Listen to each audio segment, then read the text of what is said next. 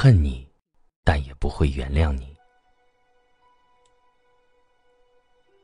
大学的时候，有一个教授，七十几岁的老头，风趣幽默，举止儒雅。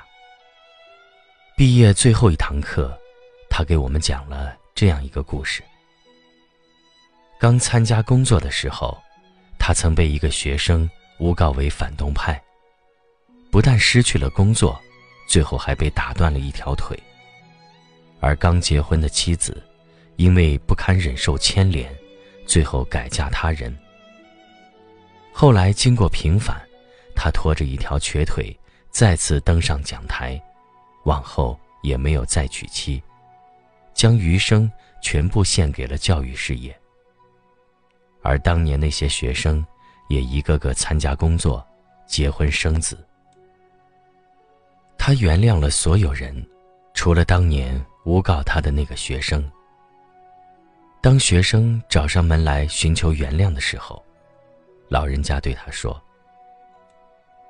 我们以后最好还是不要再见面了。”我不恨你，但也做不到原谅你。老教授的最后一段话，至今记忆犹新。无论怎样，永远不要轻易去伤害别人。但如果别人伤害了你，你也没必要强迫自己去假装大度。如果原谅一个人不是出自于内心，那么对别人来说是欺骗。于自己而言是背叛。有时候不报复就是最大的大度，不忘记，则是对自己最大的保护。大姨家的女婿父亲死得早，母亲独自将一双儿女抚养成人。表姐嫁过去的前几年，受了很多苦。婆婆掌控欲极强，在家里说一不二，而表姐夫对母亲的指令从来都是言听计行，丝毫不敢违抗。表姐从进门开始就受到婆婆的各种刁难，大小姑子也对她各种挑剔，特别是在表姐生下外甥女后，重男轻女的婆婆变得更加刁钻刻薄。在怀上二胎的那段时期，表姐受到的屈辱更是达到了顶峰。婆婆的无端刁难，小姑子的煽风点火，丈夫的沉默寡言，让她整日以泪洗面。最后在生下小外甥后，母凭子贵，才终于得以好转。但由于怀孕时期没能好好保养，小外甥从小就体弱多病。三天两头往医院跑。后来，小姑子也出嫁了，而表姐他们两口子则外出打拼，现在生意越来越好，但表姐却再也没有和婆婆生活在一起。当表姐夫提出把母亲接过来一起住时，表姐坚决地拒绝了。表姐夫那边很多亲戚都劝她大度一点。过去这么多年了，再怎样也是她的婆婆，而且现在日子也过得很好。表姐说，她也明白婆婆的不容易，年轻时候吃了不少苦，但她就是忘不了那些年婆婆对她所做的恶，特别是看到身子孱弱的小外甥，她的眼泪更是止不住的往下掉。直到现在。表姐都一直没有和婆婆住在一起，除了逢年过节，平时也基本不去串门。但她也从不限制自己的丈夫带着孩子去看婆婆，该给的东西她更是只多不少。她说：“我不恨她，但我也无法原谅她。”曾经我出过一次事故，在医院躺了近两个月。当时病情也挺严重，很多外地的同学跑医院探望，实在太远了的也会打电话慰问。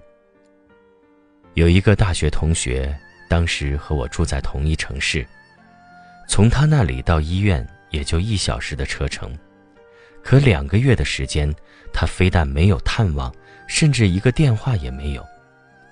后来还是从别人那里我知道了理由，荒唐的有些可笑，因为他觉得医院晦气。同寝一年，同学四年，在学校的时候称兄道弟，毕业后参加工作，他和女友分手，大半夜给我打电话，二话不说就陪他聊到天亮，哪怕第二天在办公室打着呼噜被领导训斥。而就在我出事的前几天，大家还坐在一起喝酒吹牛。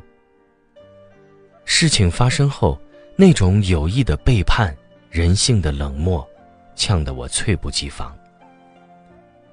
去年年底的时候，有好事者组织同学聚会，当时那同学也在场，我没有和他说过一句话，对于他的有意示好，我也全程采取了冷处理。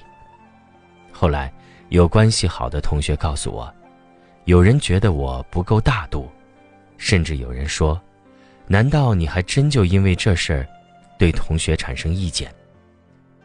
我说：“我压根儿就犯不着有意见，因为以后再也不见。”郭德纲有次接受采访，主持人和他谈起当年遭遇背叛的事情，郭德纲说了这样一段话。其实我挺厌恶那种不明白任何情况就劝你一定要大度的人，离他远一点儿雷劈他的时候会连累到你。最后主持人问他，是不是永远都不会释怀了？他说，这个东西是跟人一辈子的，如果连这个事情都记不住的话，那这辈子活得太冤了。记住还非得去报复。